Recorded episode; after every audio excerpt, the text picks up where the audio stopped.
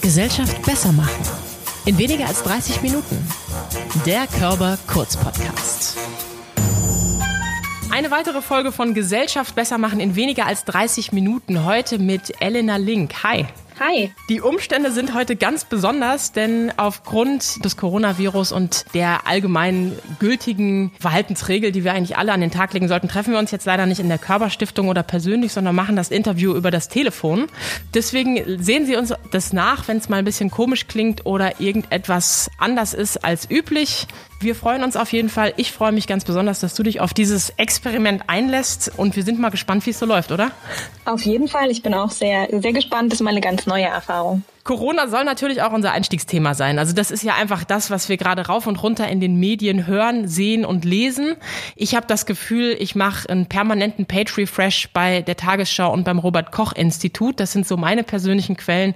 Aber wenn ich ganz ehrlich bin, ich höre immer wieder neue News. Ich habe sogar eine, eine WhatsApp gehört, da können wir später nochmal drauf eingehen, mit wilden Theorien. Wo kann ich mich denn eigentlich informieren, wenn ich Informationen wie jetzt zum Beispiel in der aktuellen Phase über das Covid-19 bekommen möchte, Elena? Tatsächlich äh, sind wir natürlich in so einer Extremsituation mit viel zu vielen Informationen von jedem Sender, jeder Zeitung konfrontiert.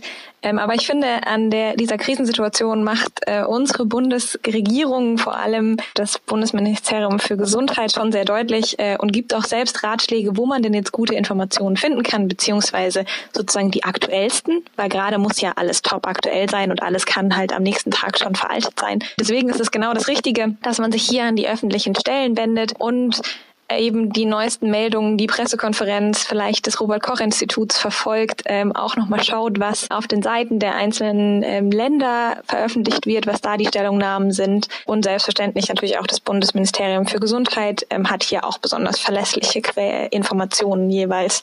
Ähm, das sind sozusagen ein sehr, sehr guter Startpunkt, aber darüber hinaus finde ich auch, ist natürlich die Tagesschau ähm, eine besonders vertrauenswürdige Quelle, also im Sinne von Kompetenz und verlässlicher Information. Und sozusagen ein Tipp, der aber, glaube ich, ähm, die, die Vielzahl von Hörern und Hörerinnen schon mitbekommen haben. Ich finde zum Beispiel auch den Podcast des NDRs mhm. mit Christian Drosten natürlich eine sehr, sehr gute Ergänzung zu diesen Informationen, ähm, vor allem, weil er nochmal einordnet.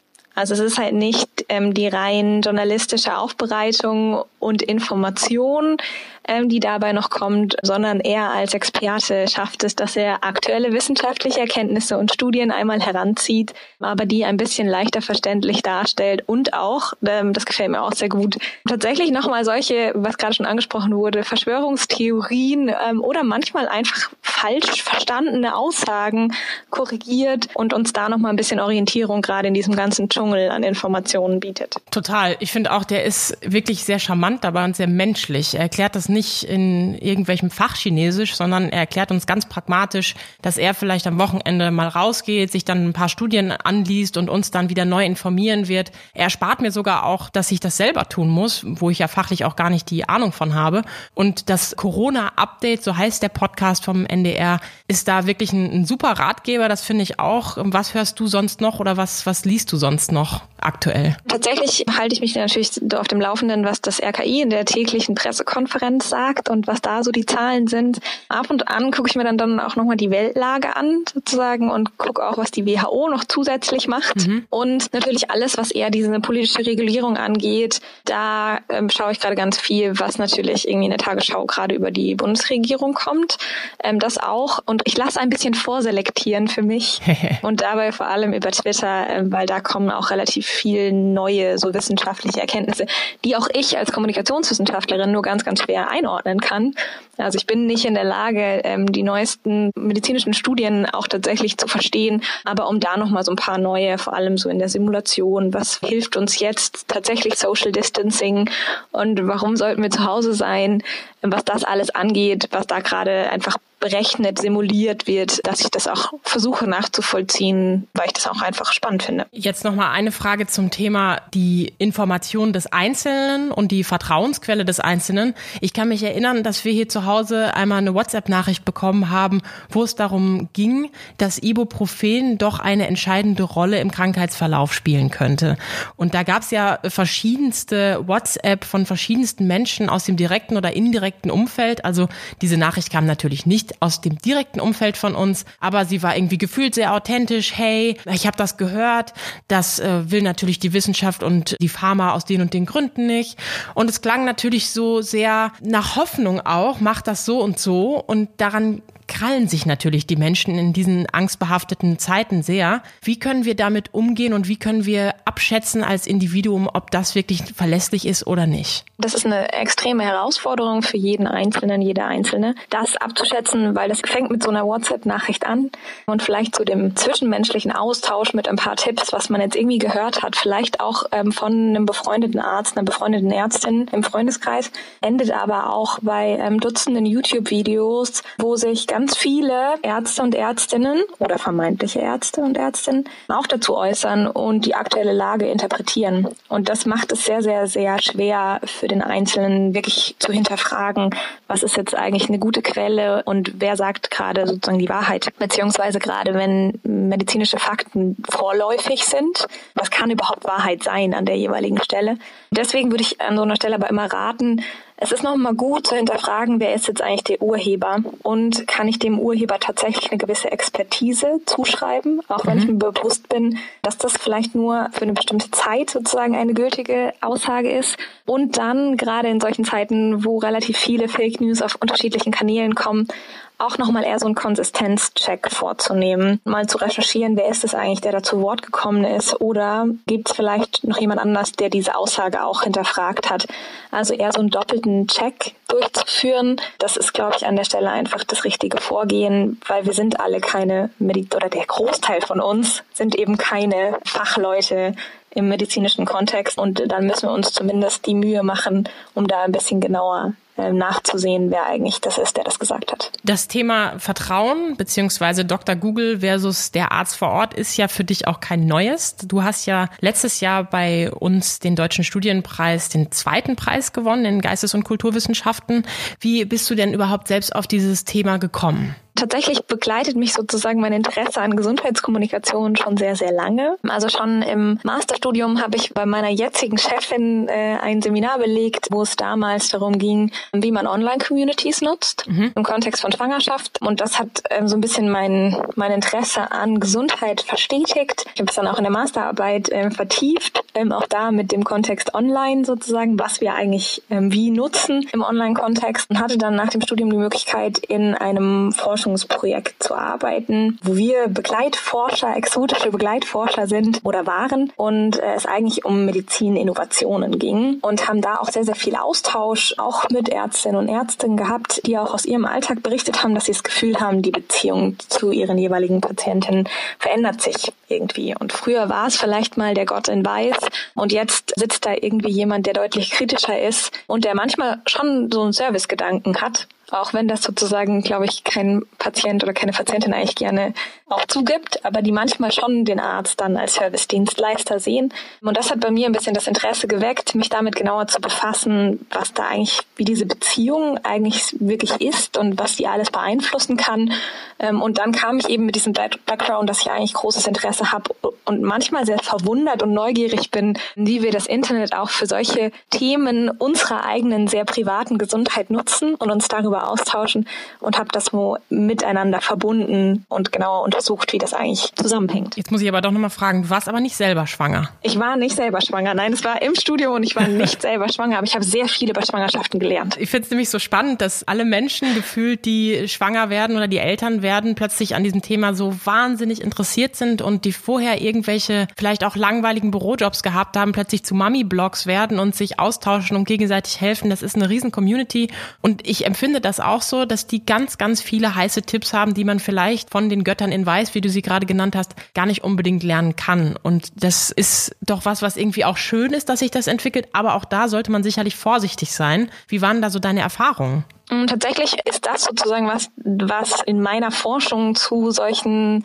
ja, Schwangerschaftscommunities oder äh, Mummy-Blogs habe ich mich mehr auch mit den medizinischen Herausforderungen befasst, also wie okay. das da besprochen wird. Und man kann auf der einen Seite sagen, das hat natürlich, ähm, wie du das schon gesagt hast, einen ganz großen Vorteil. Es geht da um Erfahrung. Mhm. Und dadurch ist das manchmal die beste Lösung für bestimmte Probleme, die im Alltag auftauchen, weil diese Erfahrung von jemand kommt, der eine ziemlich ähnliche Situation eben auch durchgemacht hat. Und das gab es ja früher auch schon, nur dass da sich nicht so viele Mütter oder nicht so viele Eltern zusammengefunden haben auf einem Fleck und sich nicht sozusagen über Distanz, Zeit und Raum hinweg ausgetauscht haben, sondern dass es eher wahrscheinlich auf den kleinen Kreis der Krabbelgruppe sich beschränkt hat und man da Erfahrungen ausgetauscht hat. Da bietet uns das Internet jetzt natürlich viel, viel mehr Möglichkeiten und vielleicht trauen wir uns auch manchmal mehr, bestimmte Themen anzusprechen, ja, wo uns das Schutzschild der der Anonymität einfach einen gewissen Vorteil gibt ähm, und sagt, okay, jetzt das, das und das ist mein Problem und ich brauche jetzt jemand, der vielleicht ein ähnliches Problem schon mal erlebt hat und mir da helfen kann. Und da kann es halt nicht unbedingt ein Arzt, sondern eine Ärztin sein, weil die ist in dem Fall ja auch nur sozusagen vielleicht eine Person, die eine bestimmte Erfahrung gemacht hat. Also das Internet profitiert schon einfach von seiner Heterogenität. Und es schafft ja Auf auch schafft ja auch sofort eine Verbundenheit. Also wenn jemand genau. dasselbe Problem hat, sei es jetzt mal nur mit seinem Kind oder auch mit einer Krankheit, das merkt man ja auch in Tageskliniken und anderen therapeutischen Settings, dass Menschen dann sofort ein Team werden, dass es eine Dynamik gibt, die kann natürlich in diesem doch irgendwie autoritär geprägten Verhältnis zwischen Arzt oder hierarchisch geprägten Verhältnis zwischen Arzt und Patient, zwischen Therapeut und Patient irgendwie nicht so stattfinden, oder? Ja, und die haben ja auch einfach nur ein sehr begrenztes Zeitbudget. Voll, ja. Also die haben einfach nicht die Zeit in unserem Gesundheitssystem, dass sie sich auch um bestimmte soziale Anliegen kümmern können und um die eine Sorge oder die Angst, die mit ganz viel noch einhergeht, gerade wenn Situationen komplett neu sind. Dafür ist es einfach nicht der Arzt oder die Ärztin der Ansprechpartner, sondern dafür braucht man dann vielleicht den besseren Rat von Personen, die das genau genauso erlebt haben. Auf der anderen Seite müssen wir auch reflektieren und da kommen wir jetzt eher so in den Bereich ähm, der Patienten-Communities. Mhm. Das bleibt halt am Ende eine Erfahrung. Auch wenn man da zitiert, was der eigene Arzt oder die eigene Ärztin zu einem gesagt hat und das sozusagen von der Faktenlage erstmal Bestand hat, dann heißt es nicht, dass es auf jemand anders genauso übertragbar ist. Ja. Ist das dann der Tipp, wie man vielleicht irgendwie das Kind nach dem Fieberschub, nach der Impfung ähm, am besten beruhigen kann und wie es dem ganz schnell wieder besser geht? dann ist das im Endeffekt nur Try and Error. Also mhm. man kann selbst austesten, aber es kommt niemand zu Schaden, wenn dieser Tipp nicht funktioniert. Das ist vielleicht anders, wenn es am Ende um eine Krebstherapie geht und man tatsächlich auf der Basis solcher Erfahrungswerte sich dann ein bisschen vielleicht gegen die Ratschläge der Ärztin oder Ärzte wendet, ähm, dann kann das viel, viel drastischere Konsequenzen haben, sodass man einfach da auch den Ratschlag geben muss, dass jeder nochmal für sich auch reflektiert, wessen Meinung ist es und wie kann ich die sozusagen nochmal überprüfen, verifizieren und kann ich da vielleicht auch meinen Arzt oder meine Ärztin in die Pflicht nehmen und ähm, das eben offen ansprechen, was ich noch alles gelesen habe. Denn äh, Mediziner sind natürlich nicht immer offen dafür, dass man zugibt, dass man schon ganz viel vorher gelesen hat. Aber ich finde, da dürfen wir sie auch ein bisschen in die Pflicht nehmen. Man muss ihnen das nicht verschweigen, ähm, sondern man darf auch diesen Ratschlag ganz, ganz offen einfordern und offenlegen, wie groß die Informationsbedürfnisse eigentlich sind. Mami-Blogs sind natürlich auch nochmal in einer anderen Community unterwegs. Sie sind ja oft auch sehr unterstützend und helfend bei der Erziehung. Was kann man hier machen? Was kann man da machen? Das Kind oder das, das Kleinkind, das Baby ist allerdings auch nicht in der Lage zu verbalisieren, was gerade das Problem ist. Du hast gerade angesprochen, ein anderer großer Forschungsbereich von dir ist auch die Onkologie, also die Krebsforschung auch. Da ist es natürlich nochmal eine ganz andere emotionale Belastung, finde ich auch, weil es immer wieder auch um die Auseinandersetzung mit dem Tod geht. Das ist ja Mami-Blogs eher so der plötzliche Kindstod vielleicht mal als Randthema.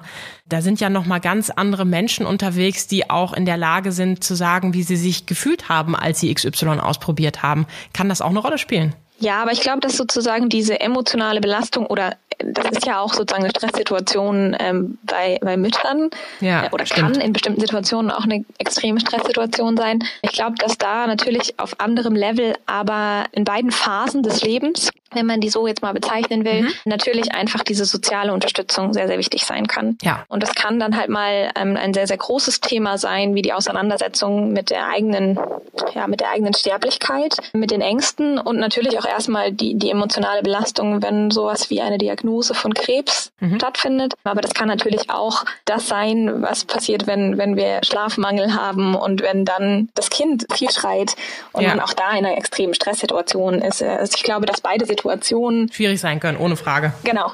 Auf einem ganz anderen Level, selbstverständlich, was anderes betrifft. Aber uns tut einfach in einer solchen Situation soziale Unterstützung gut. Es ist ja auch bei beiden so eine Hilflosigkeit, ne?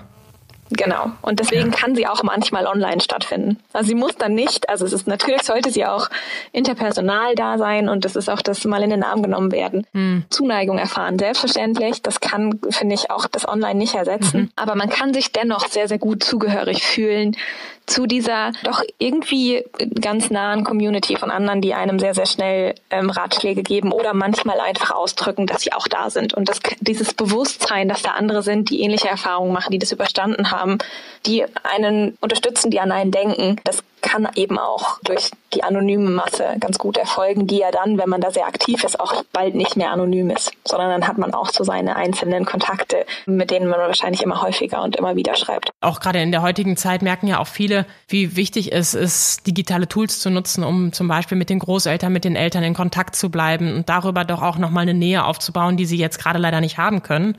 Und ich denke, das kann auch vermitteln, wie viel Möglichkeiten uns das Internet bietet. Ich würde gerne nochmal zum Klassiker kommen. Ich habe Kopfschmerzen, mir ist schwindlig. Ich google mal, was das sein könnte. Ja. Da kommt Krebs ja wirklich was, was raus. Das ist ja, das ist ja der absolute Hammer, was die Leute dann für Selbstdiagnosen stellen und wie viel Ängste und Sorgen das dann bewirkt. Was, was hältst du von der Situation? Ich muss ehrlich äh, zugeben, dass ich auch ein ähm, sehr häufiger Nutzer von Dr. Google bin. und tatsächlich, bevor ich zum Arzt, ja, ähm, und tatsächlich, bevor ich zum Arzt gehen würde, ähm, höchstwahrscheinlich das auch mal bei Google eingebe. Tatsächlich würde ich das auch nicht verteufeln, pauschal. Auch wenn wir wissen, dass sozusagen das auch sehr, sehr beängstigend wirken kann. Selbstverständlich. Ich glaube, wir können dann davon profitieren, wenn wir an der Medienkompetenz jedes Einzelnen und jeder Einzelnen arbeiten und denen Anleitung geben, worauf sie dann achten müssen, ähm, wenn sie das bei Google eingeben. Oder noch viel besser wäre, es nicht einfach nur bei Google einzugeben, ähm, sondern auf eine Seite zu gehen. Ähm, also es kommt jetzt immer darauf an, wir haben leider noch kein allgemeines Gesundheitsportal in Deutschland. Ähm, da sind immer einzelne Akteure dran, das ähm, zu verbessern. Aber für bestimmte Themen gibt es einfach schon gute, gute Informationsangebote und da dann sozusagen sich was rauszusuchen, wo das vielleicht nochmal ganz in der Tiefe beschrieben wird und da einen Einstieg zu finden und nochmal nachzulesen. Das finde ich eigentlich ist schon gut, aber man darf eben nicht sich nur von Google leiten lassen und nicht jede Seite anklicken, sondern auch da gilt wieder darauf zu achten, wer ist eigentlich, wer steckt da dahinter und auch die Grenzen zu kennen, ähm, denn kein Tool kann irgendeine Krankheit für uns diagnostizieren, beziehungsweise bisher noch nicht. Mit künstlicher Intelligenz kommen wir vielleicht auch irgendwann dahin, ja. Aber derzeit funktioniert es nicht, dass man, weil man drei Schlagwörter in Google eingibt, danach weiß, was es wirklich ist, sondern dafür gibt es Ärzte und Ärztinnen und da sollte man dann auch sozusagen spätestens ähm, die Suche lieber beenden und einen Arzttermin vereinbaren. Jetzt hast du für deine tolle Arbeit 2019 den Deutschen Studienpreis bekommen. Wie war das für dich und was hat sich vielleicht auch dadurch verändert? Es war äh, sehr, sehr aufregend. Also man muss sagen, ich äh, bin ja ich bin gestartet damals mit der Bewerbung und dachte mir, ach, ich, ich versuche das einfach mal. und habe natürlich mir schon ein bisschen Hoffnung gemacht und habe auch damals gesagt, ach, es sind ja schon eher viele Bewerber und ich wäre schon wirklich, wirklich glücklich, wenn ich einfach kommen darf und es mal erzählen darf, was ich gemacht habe. Und habe mir damals auch gedacht, ach, Gesundheitskommunikation ist in Deutschland noch ein relativ kleines Feld. Mhm. Und ganz häufig kriegen wir gerade, wenn wir so interdisziplinär zusammenarbeiten, und das wird jetzt immer stärker, also dass wir auch mit Ärzten und Ärztinnen auch zusammenarbeiten, und dann hören wir ganz, ganz häufig, ach, sowas macht man auch ah, ich, ich wusste gar nicht, dass man dazu forschen kann. Und dann dachte ich mir, ach, vielleicht wäre das auch eine gute, eine gute Idee. Dann mache ich das nochmal so ein bisschen publiker, ähm, dass man das auch auf dem Schirm hat, dass es auch das Thema gibt. Und dann war ich, ähm, ich kann mich noch sehr gut erinnern, wie die Nachricht kam, dass ich tatsächlich meine Arbeit vorstellen darf. da war ich nämlich gerade auf Dienstreise und war dann auch ein bisschen kurzatmig und sehr, sehr aufgeregt plötzlich.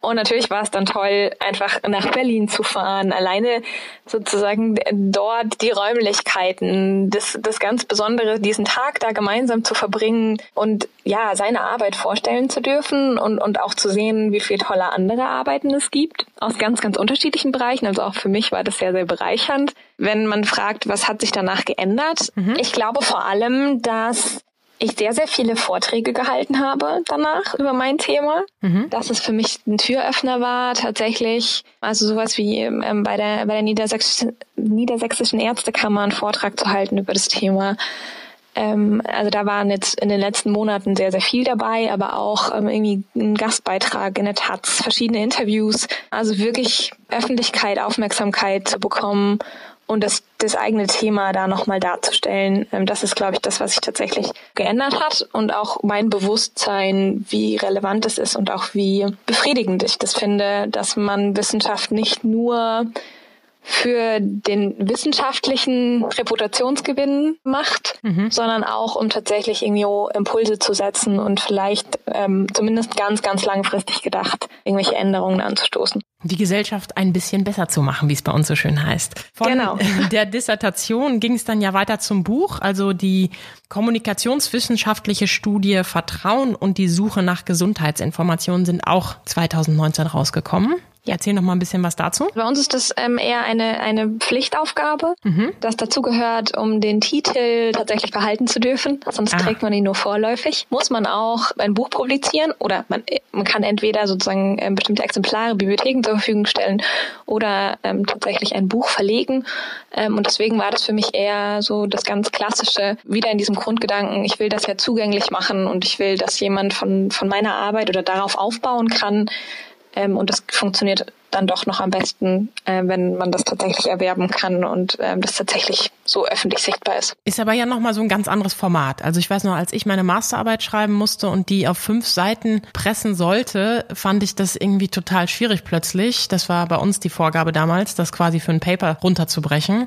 Jetzt ein Buch zu schreiben, hat ja nochmal eine ganz andere Platzdimension. Ja, obwohl ich ja nicht herausgefordert war, das besonders kurz zu fassen. Nee, nee, sondern Nein. viel. genau.